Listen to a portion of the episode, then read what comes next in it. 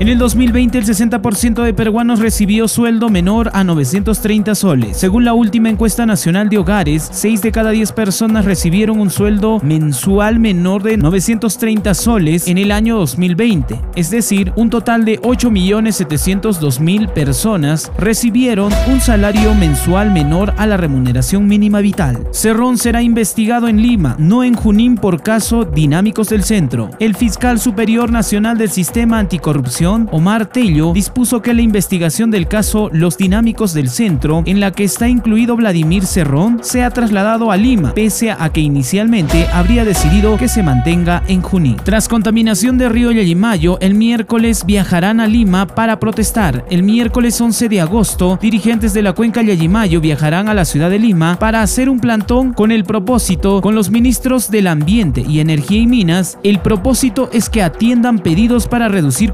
del río. Dólar se vende a 4.12 en el Perú. El precio del dólar en el Perú para hoy lunes inicia a 4.9 soles según el portal Bloomberg. Además, en el mercado paralelo, cambistas, la cotización del dólar se ubica a 4.8 soles la compra y 4.12 la venta.